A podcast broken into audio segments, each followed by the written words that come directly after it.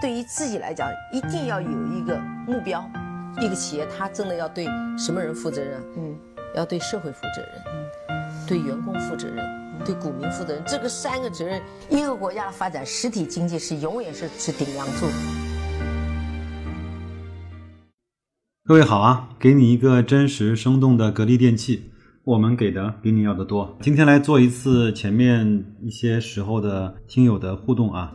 在做互动之前呢，我们先分享一则新闻啊。在上一周，上交所也出手了，对吧？对几家公司也相继开始强制的退市了。在上一期的节目里面呢，我说过，这不是狼来了，这是一个，只是一个序幕啊。而这个序幕呢，才刚刚的拉开，距离高潮还非常的遥远。习惯于投资 ST，习惯于去投机炒作的这些资金呢，会被一次一次这样的打击所去摧毁整个的心理防线。直到最后啊，每个人的心里都有这么一条天条，就是差公司不能碰，烂公司不能投。就像我们最后最近呢看到《权力的游戏》里面那句话叫 “Winter is coming” 一样，深入人心，甚至是沁入骨髓。看了一条新闻啊，有一个散户，一个投资达人，十几年来专门做这样的 ST 的公司，有非常不错的收益。但是呢，被人发现，在五家即将退市的上市公司中。分别是 ST 上普、ST 海润、ST 华泽、ST 众和、ST 德奥和 ST 黄台的前十大股东股东里都有他的名字。我呢也是手贱帮他算了一下整体的市值，总体在一点五亿以上。当然，可能还有一些并没有进入前十大股东的，那他的损失有可能不止这个数字。当然，我并不是幸灾乐祸。这位老兄呢，其实在投资上非常非常的厉害。他知道，在中国十几年来，这样的规则是他赚钱非常好的一个方式，又稳又准又狠，看准机会能够下重手。但是呢，这样的游戏不容有失，这样的游戏一局赌输，满盘皆负。据说啊，他在十年间通过这样的方式获得的盈利超过两个亿。有一句话叫“盈亏同源”，可能就是这个意思。好了，新闻呢就播报到这儿，我们来进入本周的答疑。这位叫幺八六七三二五的朋友呢说：“白老师你好，关注你有一段时间了，听完了你所有的节目，感谢啊。相遇恨晚，我买格力比较晚，去年最高点的时候买的，成本四十九块钱，一直持有到现在，中途也没有加仓，请问还可以一直持有吗？我感觉成本过高了。”请问要不要等到相对的高点卖出，等到跌的时候再买入，降低一下成本？看到有些人呢都是二十块钱左右的成本，我心里就觉得不舒服了。请问如何能够降低现在持有格力的持仓成本呢？非常感谢啊。那关于现在格力我会怎么去处置呢？我前面节目里讲过了，那我再重复一遍：五十五以上我是不会再买了，四十五以下我也不会再卖的。那么怎么办呢？就是收息，每年呢去收它的股息，那下跌去加仓，但是（括号）别上杠杆，二十倍以上的 PE 考虑卖出，仅此而已。这就是我对格力我会做的一些的操作和我的一些啊规则和纪律。平时呢，好好工作，好好陪家人，好好读书。至于说您说到的，看到别人的成本是二十块钱，心里面就不舒服的话题，我也只能说这是一个修心的过程，这可能是你要必经的一个阶段，一定要去经历和克服自己的那个心里面那个小负能量的一个阶段吧。别人呢是帮不了你的，还有人的茅台的成本是在一块钱以下的，是在负的成本。你说你这跟谁说理去？那所以呢，刚才我说的那个三点，呃，收息、下跌、加仓，包括二十倍以上的 PE 去卖出，都能够有效的帮你去降低你格力的持有成本，好吧？还有一朋友叫夜照亮了夜啊，杠 YD 这位朋友，他说刚刚下班啊，就能听到你更新的节目。熟悉我节目的朋友呢，都知道我一般是在早上的六点零六分去更新节目。那我相信这位朋友应该是上夜班的朋友，对吧？很多年前啊，白老师其实有一段时间也是需要夜里工作的。那现在呢，回想起来，呃，那些一个一个的不眠之夜，那些一个一个的非常安静的夜晚，现在来看倒是一段很奇妙的经历。因为当时的网络呢并不发达，也都没有微信啊。深夜的时候也不知道该给谁打电话，也不知道给谁发短信，最棒的事情就是读书、写字、思考。在当年少不更事的时候的一些遐想的一些瞎想，却无形中塑造了自己的浅浅的人生观、小小的世界观和薄薄的价值观。再到后来，很多选择和抉择都和那段时光是息息相关的。也希望夜照亮了夜，这位朋友能够好好享受，并利用好你夜里的这段时间。还有呢，这位叫冰红茶杠 O U，他说：“白老师，格力的货币资金呢有一千一百三十亿，但是呢，它又有两百二十亿的短期借款，为什么会这样呢？这个我不能够理解。”这个问题我在年报中看到了，但是呢，讲心里话，白老师并不是很专业，我只能我只能够非常粗浅的回答你，可能也非常不专业，也非常小白，好吧？我看了一下，两百二十亿的短期借款呢，它有以下两个组成，有四十几亿呢是质押的借款，有一百七十亿左右呢是信用的贷款。首先，一个上市公司它非常有钱，不代表呢它就不和当地的银行有来往。两百二十亿呢，是它合并报表之后的那个数据，也就是说，包含了它所有投资的分公司和控股的公司的数据。那么这些公司有可能在当地会去用到银行的贷款，这就是我最粗浅的解读啊。就像一个人，你有现金，但是呢，你还会去用一些信用卡，还会去用一些花呗，大概也就是这个意思吧。当然，格力的情况呢，和康美药业。还是有很大的区别的。那如果他放了一个一一千个亿的现金，但是他问银行贷了一千多亿的贷款，这个呢就有非常非常大的可疑点了。好，那这个问题就到这儿，好吧？那邹品杠九 Y 这位朋友说，五粮液中国平安的 PE 呢已经达到了我想买的标准了，但是股价太高了。像我这样每月有固定收入的投资者，怎么投资比较好？总要等到股灾呢？我觉得，你如果按照估值去买公司、买股票的话，那股价就不应该当做你一个考核的标准。当然，你心里会不舒服，对不对？就像我们说，到底是茅台贵还是呃乐视贵，对吗？两三块钱的乐视贵还是九百多块钱的茅台贵？那当然是乐视贵嘛，是这个意思吧？但是我认为白酒呢，它有一点点周期的属性，它是有它自己的波峰和波谷的。那从四五十块钱涨上来的五粮液，我也是觉得它是有一些贵啊，下不了手。呃，而保险公司它不能够只看 PE 和 PB，要看它的内涵价值。这个呢，我建议你到雪球上去搜一搜流水白菜的文章，他对保险公司的理解和陈述是非常非常不错的。当然，我也不否认平安是中国金融类或者是保险类里面最好的公司，甚至是没有之一的。那我的账户里也一直有平安作为沪市打新的底仓。那像咱们这种每个月有固定收入，其实就是我们作为散户和个人投资者最大的优势，因为我们有不断的现金流，有源源不断的现金流，不会爆仓啊，也不会被我们的基金持有者所去赎回、所去挤兑啊。那其实非常好办，就是估值合理的时候呢就持有，估值低的时候呢就陆续的买入。到股灾的时候呢，就大量的买入。那你说，至于说什么时候股灾会来，这个谁也不能够讲。但是永远都是按照周期往复的方式在运行的这个资本市场。当然我知道我说的简单，做起来难。但是投资不就是一个整个修心和修行的过程吗？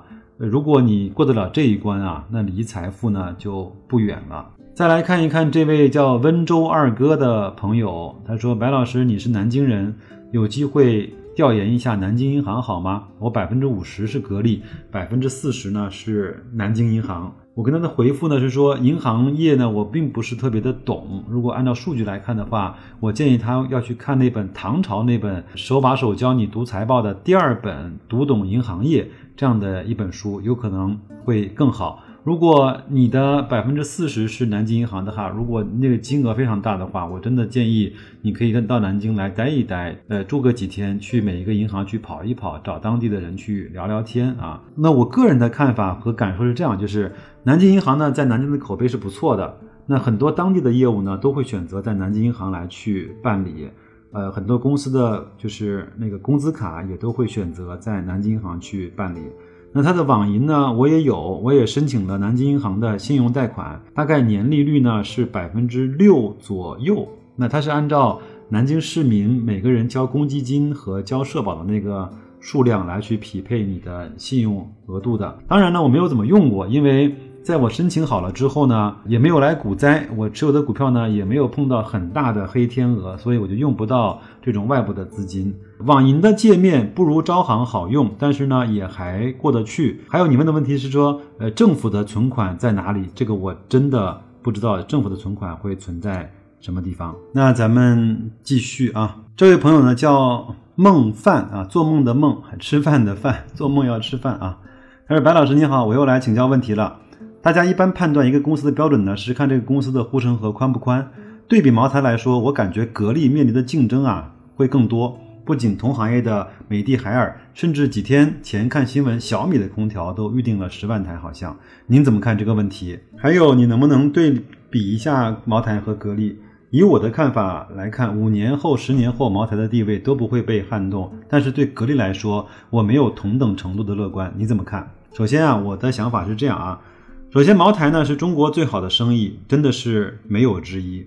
无论是格力，甚至是阿里、腾讯，都没有办法跟它相提并论。但是啊，我要说但是了啊，茅台啊这种护城河是从是从娘胎里带出来的，是在中国这块文化和饮酒文化的国情和传统上是不能够复制的，是独一无二的。但是格力、美的、阿里这样的公司呢，确实是在一个。红海里面一刀一枪的真枪实刀的拼出来的，我反倒认为，在这种死人堆里爬出来的公司，反倒会更拥有稳固和稳健的护城河。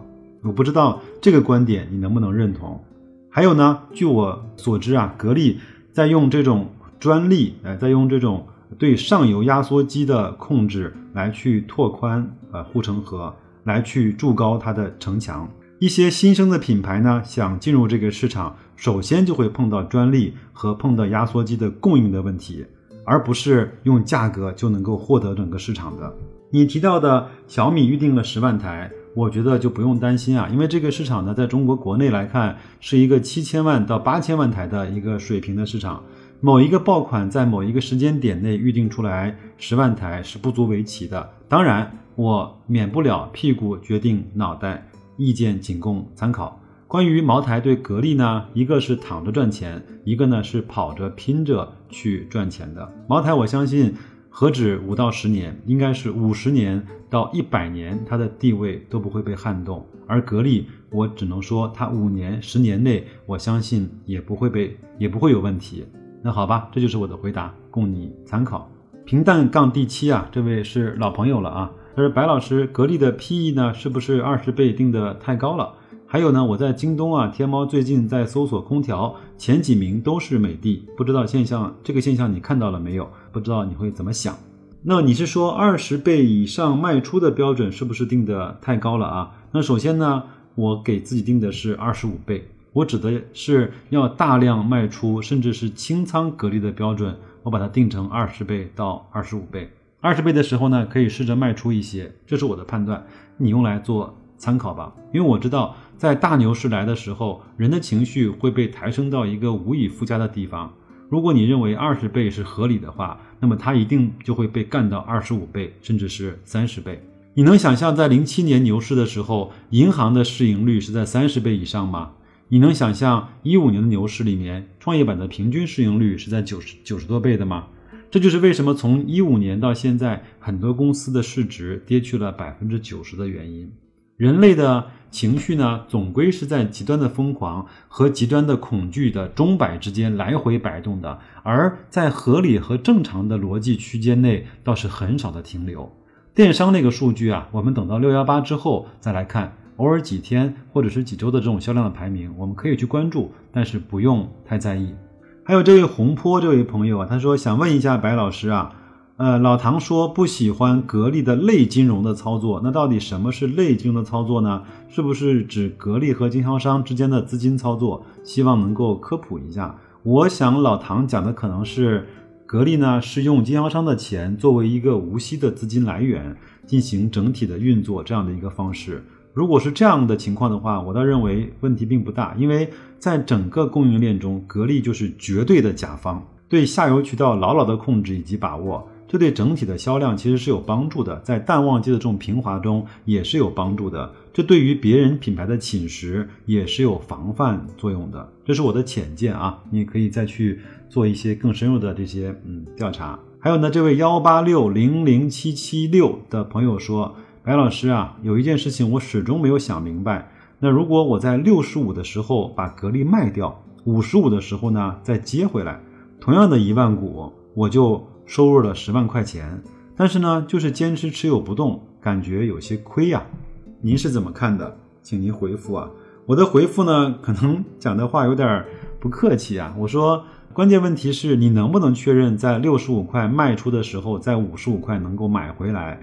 如果能确认的话，那么你早就是世界首富了，你根本就不用卖啊，你做空它就可以了，对不对？还有呢，我建议他，你可以用一个小资金，按照你现在的这种想法的操作模式呢，去试一试，就是专家经常所讲的高抛低吸嘛。通过一些时间，我觉得一年、两年或者是几年的操作，和你持有优质公司的股票的不动的收益去比较一下，看看哪一个会好一些。那我自己呢，有一个朋友在跟我一起呢，在定投基金啊。到了三千点出头的时候呢，他跟我讲：“哎，咱们先卖掉吧，等它回调到两千八的时候再买入，岂不是很快哉？”我呢是跟他说了一样的话，就是我怎么我说你怎么知道三千多卖掉就一定能够调到两千八呢？如果是这样的话，那我们不是把所有的身家房产都这么来去做了吗？这就是人性啊，朋友，我知道自己的内心的小恶魔的力量有多大，因为我在当年受过他的伤害，所以呢，我从不指望自己能够战胜这个心魔。如果你要觉得自己可以的话，你可以试试看，但是我希望你能够把结果，呃，分享给我来听，好吧？说到这儿呢，我记得有一起，有些朋友呢在后台，大概从去年开始就有人跟我讲，为什么不去开一个微信公众号呢？呃，能够把你的粉丝聚集的更加的紧密一些。我在想啊，就是如果只是做信息分享的这种公众号，我认为它的意义不大，因为你想想看，每个人的手机里面这种公众号已经太多太多了。那么听的东西呢，我能够帮大家坚持去做下去，利用喜马拉雅这个平台。再加上现在呢有圈子的存在，基本上我的图片、我的表格、我的一些感受，甚至是视频，我都可以在圈子里面去分享给各位。那各位也可以第一时间去加我的圈子，好吧？那基本上我们沟通的信息的这种互相传递是没有问题的。那么现在我觉得有的问题呢，是我们对自己心态的控制。对投资纪律的坚守，这个是很多的个人投资者在在各种纷繁的信息的这种轰炸下，往往是不能够坚定的地方。我在想，如果哪一天我真的是想通了，愿意出来做一个专门这样的事情，呃，我宁愿通过一些方法呢，跟大家一块儿去执行一条我们都认可的投资纪律，通过互相的鼓励。通过互相的监督，通过一些赏罚的手段，或者通过一些强制的手段，而去达到那个好的投资收益的效果。因为啊，我们都知道投资的本质方法并不难，但是它并不容易。我们都知道那些可能有效的方法，但是我们就是坚持不下去，因为我们自己往往是很难说服和撼动自己的。一个人去健身房很难坚持。两个人互相监督，打个小赌可能就好了。如果你把你的健身计划，呃，发在微博上，发在朋友圈里，写成纸贴在你的办公室的桌子上，可能就更加容易去执行了，对吗？这样的话，我觉得它可能会是一个个人投资者更好的互相取暖、互相抱团的方式。这个是后话，那我们以后再说吧。我也在想，通过什么样的方式来去实现这样的一些呃效果和作用。好吧，那就这就是今天的这一期的跟大家去聊聊心里话，回答一下朋友在后台的一些问题的节目啊，可能又唠唠叨叨说多了啊，那就这样，祝各位投资愉快，再见。